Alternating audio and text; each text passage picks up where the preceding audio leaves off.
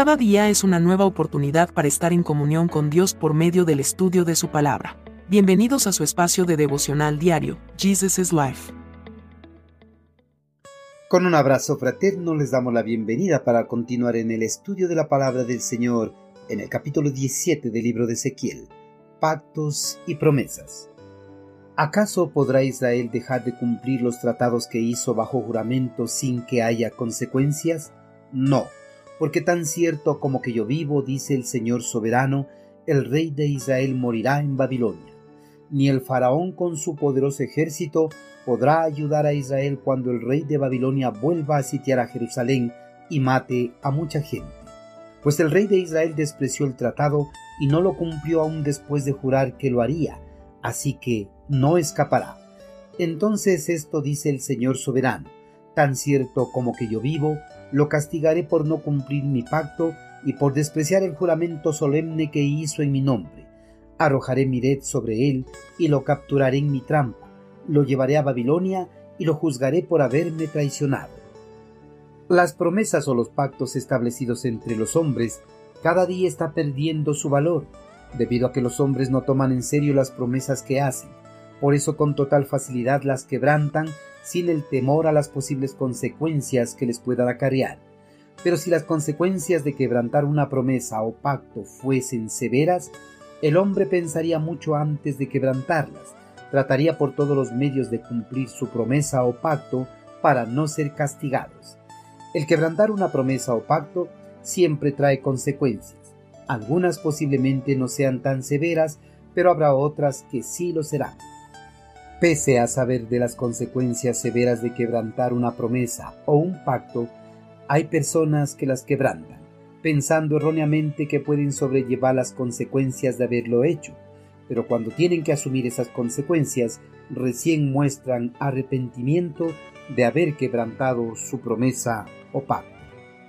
Ante la primera invasión del ejército del imperio babilonio, los líderes del pueblo hebreo que sobrevivieron a la invasión hicieron un tratado con el monarca de Babilonia para que no destruyera completamente la nación. Israel prometió una completa sumisión a la corona del imperio invasor, la cual fue aceptada por el monarca babilonio. Pero poco tiempo después de haber hecho ese tratado, los líderes de Israel fueron en busca de Egipto para que les ayudara a liberarse del imperio babilonio, quebrantando de esa manera el tratado que habían suscrito con Babilonia. Al hacer esta nueva alianza, Israel pensó que con la ayuda del ejército egipcio podría hacer frente al ejército del imperio babilonio.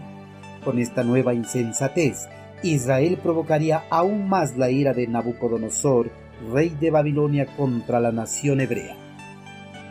De sus acciones erróneas pasadas, Israel no aprendía la lección. Seguía tan insensato como antes de la invasión del imperio babilonio. Por esta nueva insensatez de los líderes del pueblo hebreo, Dios le dio una nueva profecía a Ezequiel en contra de Israel.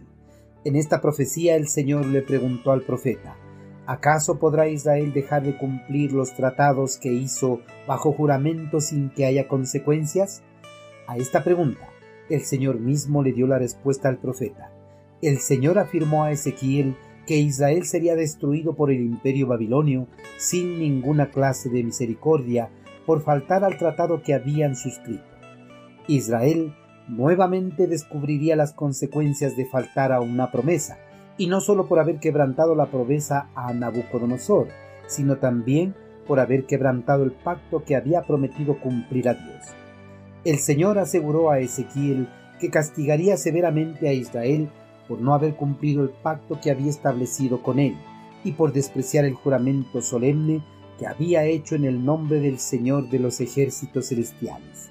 Dios aseguró que llevaría a Israel a Babilonia para juzgarle por sus constantes traiciones. Queridos hermanos, solo un iluso puede llegar a pensar que al quebrantar una promesa o pacto no va a tener repercusiones en su vida. La verdad es que quebrantar una promesa o pacto puede ocasionar graves consecuencias a la vida del hombre, y mucho más si quebranta una promesa o un pacto realizado con Dios. Las promesas o los pactos son de gran importancia para Dios. Por eso todo aquel que las quebrante recibirá un castigo severo. Hermanos, tal vez algunos pensemos que no hemos establecido un pacto con Dios, pero la verdad es que sí lo hemos hecho al momento de recibir a Cristo como nuestro Señor y Salvador.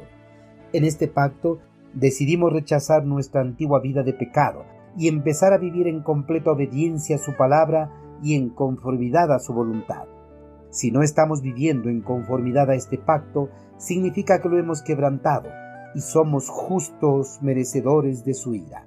Si no queremos ser juzgados, es momento que mostremos un arrepentimiento sincero y empecemos a vivir en conformidad a la voluntad de nuestro Señor. Envíenos sus sugerencias y comentarios a nuestro correo electrónico ministerio.jesusislife.net. Este programa es una producción de Jesus